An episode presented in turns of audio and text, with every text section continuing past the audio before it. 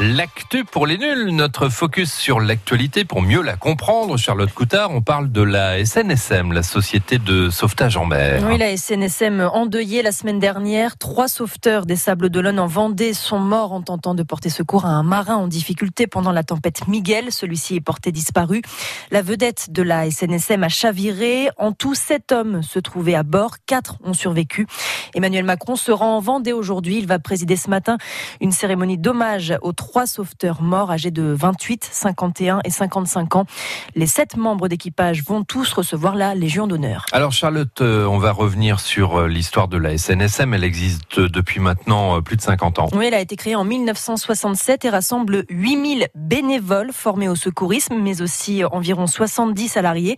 C'est une association reconnue d'utilité publique. C'est la seule organisation agréée dédiée au sauvetage en mer en France.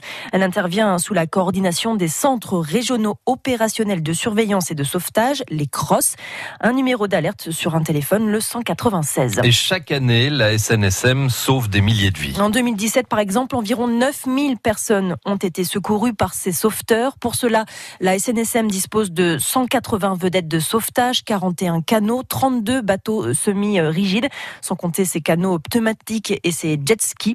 Il existe en France, le long des côtes, 218 stations de sauvetage de la SNSM, dont une trentaine de saisonnières installées sur les plages l'été.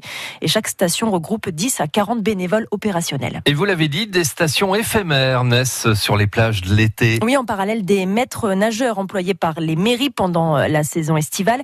Quelques 1400 nageurs sauveteurs bénévoles de la SNSM interviennent dans les zones de baignade. Le sauvetage de la vie humaine en mer est obligatoire et gratuit, rappelle l'association. Elle fonctionne à 80% grâce à des dons privés complétés par des subventions. 6 millions d'euros par an. Et malheureusement, le naufrage des sauveteurs de la SNSM vendredi dernier n'est pas le premier. Non, en, août 1986, un canot de la SNSM avait sombré, là aussi en voulant euh, porter secours à un voilier en difficulté au large du Finistère, et cinq sauveteurs étaient morts. Et une question s'est posée. Les sauveteurs auraient-ils auraient dû euh, refuser d'intervenir en raison de la tempête? Oui, c'est vrai que ce n'était pas un temps à prendre la mer vendredi dernier. Euh, chacune et chacun doit être bien conscient que c'est sa propre sécurité qui est engagée, mais aussi la sécurité des autres, notamment pour la sécurité euh, des forces de secours, a réagi euh, le ministre de la Transition écologique euh, François de Rugy.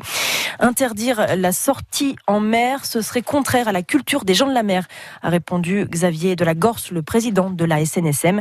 Il fallait y aller, ils y sont allés, a-t-il ajouté. Merci Charlotte pour ce focus sur la SNSM à retrouver sur France Bleu.